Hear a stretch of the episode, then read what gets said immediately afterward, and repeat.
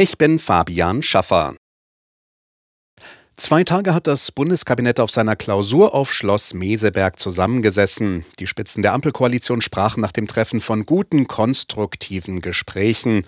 Konkrete Lösungen zu aktuellen Streitthemen wie dem Verbrenner aus oder dem Ausbau von Autobahnen gab es aber nicht. Kanzler Scholz sprach von einer Annäherung in Streitfragen.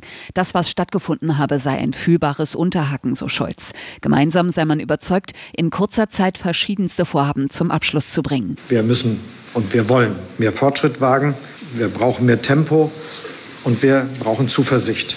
Das alles ist jedenfalls für uns in der Bundesregierung die Aufgabe, die wir jetzt schultern wollen. Die Opposition kritisiert die Kabinettsklausur. Für sie ist die als Fortschrittskoalition angetretene Ampelregierung längst zur Blockadekoalition geworden. Tanja Wagner, Nachrichtenredaktion.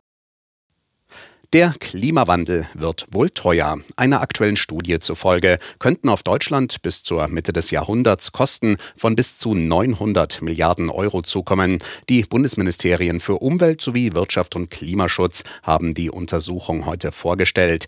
Die Kosten von Extremereignissen wie Hitze und Hochwasser würden den Modellen nach deutlich steigen.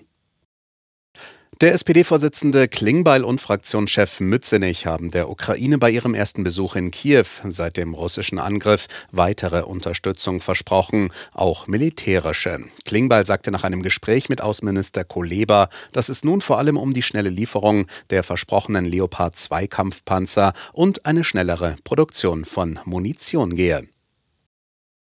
Im Prozess um den Dreifachmord von Starnberg hat das Landgericht München lange Jugendstrafen verhängt. Der 22-jährige Hauptangeklagte wurde zu einer Haftstrafe von 13 Jahren verurteilt.